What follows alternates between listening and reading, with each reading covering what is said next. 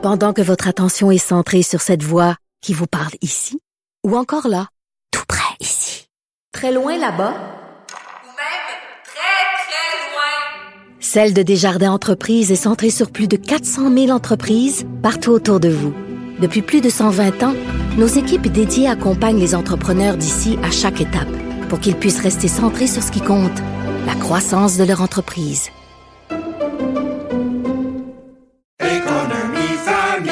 Ici Ricardo. Et Émilie, marchand d'IGA. On a envie de vous inspirer à bien manger. À moins de 5 la portion. Suffit de repérer les produits valeurs sûres et de les cuisiner avec une de nos recettes. Les valeurs sûres, c'est bien pensé, hein? Bien sûr! Détails sur IGA.net. Les autres.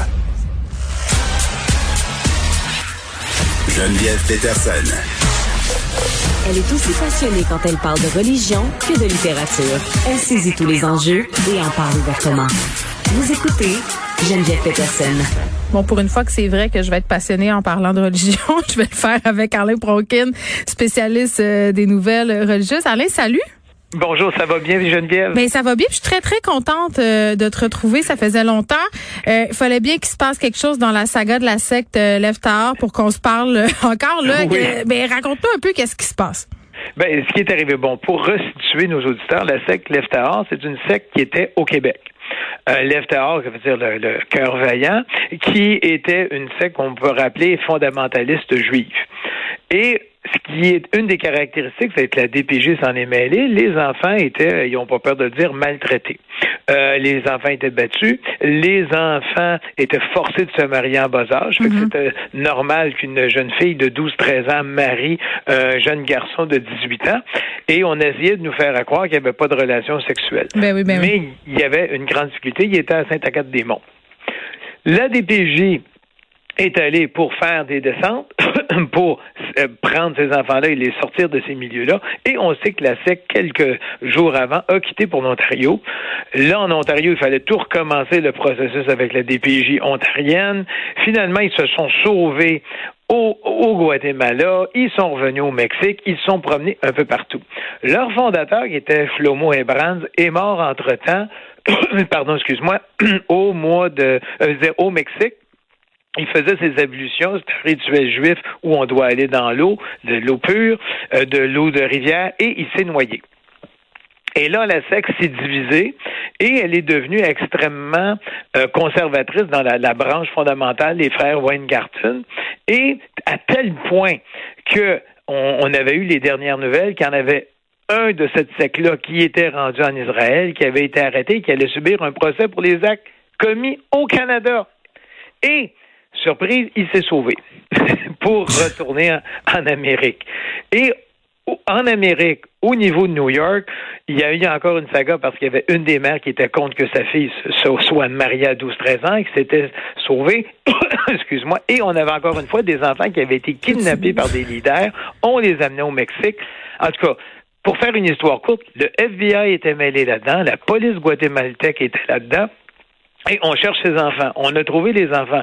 Et là, il y a quelques semaines, au Guatemala, il y a eu une perquisition majeure, au-delà de 100 policiers déployés pour se rendre dans la SEC, pour arrêter les frères Van Garten. Ce qui a été fait. Tu prends un et petit verre d'eau, Alain. Oui, un petit verre d'eau. T'as-tu variant Delta? J'aurais jamais dû faire 10 km de jogging ce matin. C'est vrai que t'as fait ça? Oui, oui, parce que je fais, je fais, je fais du jogging 10 km. OK, mais là, il y a du pollen, puis de la, du smog, puis tout ce qui fait 38 degrés. Là, je pense que ça va te Non, prendre mais un petit ce verre matin, ce matin, il faisait juste 29. Ben là, juste 29, Alain. Alain Pronkin. Bon, Oui. Mais, ça, là. alors, ce qui se passe, c'est que. Oui. il y a- et là, on a eu peur au Guatemala parce qu'on se souvient de la secte davidienne de David Koresh où il y avait eu 75 morts et plus Oui. quand on avait perquisitionné chez la secte. Et là, on savait qu'il y avait des armes parce que lorsqu'une secte devient très conservatrice, elle va s'armer. Et il y a eu des coups de feu qui ont été retentis. Heureusement, il n'y a pas eu de victime. La police guatémaltèque, avec des agents du FBI, ont arrêté des membres, les deux frères Van Garden, pour les amener aux États-Unis. Mais tu peux pas amener les gens aux États-Unis comme ça. Il faut passer par l'extradition, qui est contestée en ce moment par les, frères Van Garten. Mais ce qui est important, c'est de savoir cette secte-là, qui était au Québec en 2013, mais là, on est rendu avec 100 policiers du Guatemala, avec du FBI, armés qui sont allés perquisitionner là pour que ces gens-là, les responsables, Oui. subissent un procès pour kidnapping et abus sexuels sur des enfants. Ces enfants-là sont toujours maltraités. Et de la façon dont ils ont procédé, ils ont infiltré la secte, ils ont envoyé des travailleurs humanitaires parce que c'est une secte qui en arrache beaucoup. Elle a besoin de nourriture. On a envoyé des, des agents doubles. Et ces agents doubles ont donné toute l'information nécessaire aux policiers. Donc, on sait qu'il est armé et on sait que ça devient de plus en plus difficile la vie dans cette secte-là.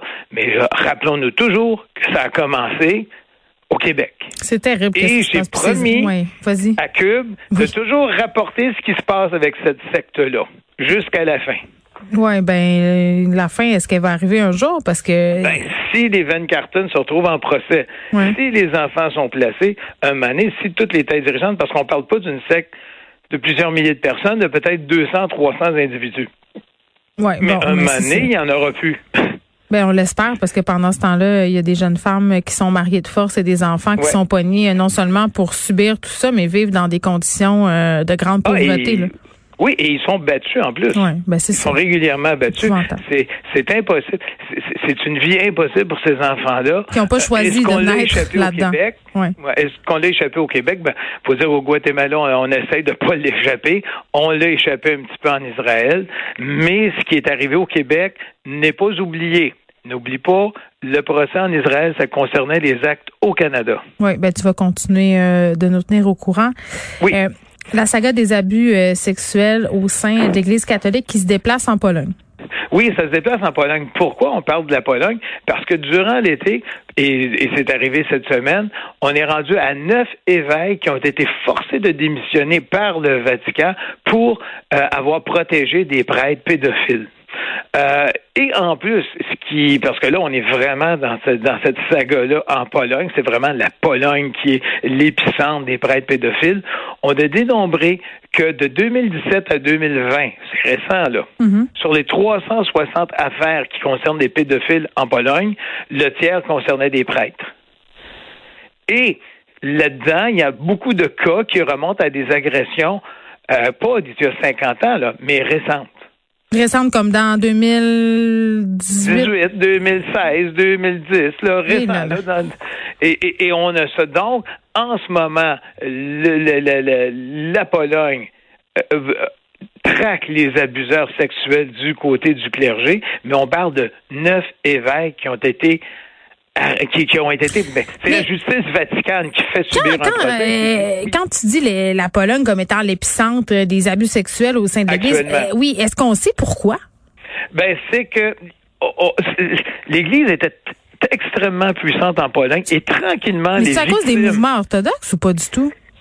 Non, c'est conservateur. Écoute, c'est- la patrie de Jean-Paul II. On Ouais. parle pas de l'Église orthodoxe, on parle de l'Église catholique, parce que la différence entre la Pologne et la Russie, la Russie est orthodoxe et la Pologne était catholique. Et on sait tous les, les ravages qu'il y avait ou les guerres qu'il y avait entre les Polonais et les, euh, les Russes. Donc, l'Église, bon, on sait que Jean-Paul II était polonais, a été pape durant plusieurs années, et même un de ses secrétaires particuliers, qui est devenu cardinal, a été impliqué dans la protection des prêtres pédophiles. Et il y a quelques années, les victimes ont dit, écoutez, oui, il y a des victimes au Québec, il y a des, pour le Québec, il y a des victimes au Canada, il y a des victimes aux États-Unis, mais on en a aussi chez nous en Pologne. Et on a commencé à dénoncer les prêtres abuseurs.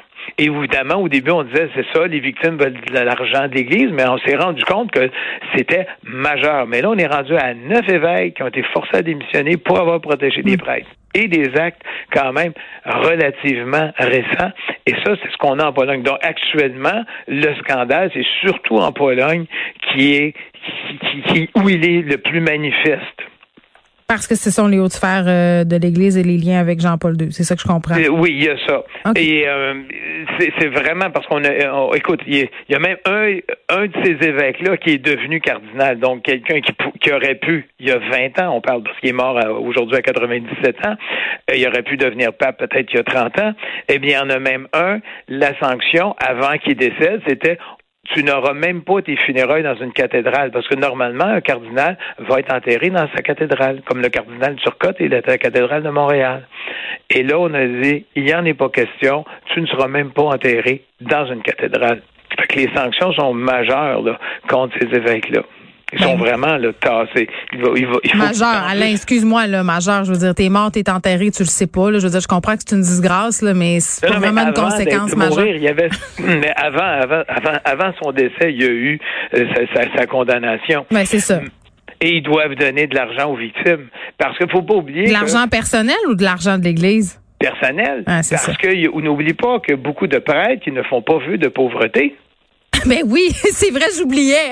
Tu oublies ça. Donc, il y en a qui ont des fortunes personnelles. On dit même qu'en Italie, le tiers des évêques sont millionnaires. Oui, Ils on ont avait parlé de ça.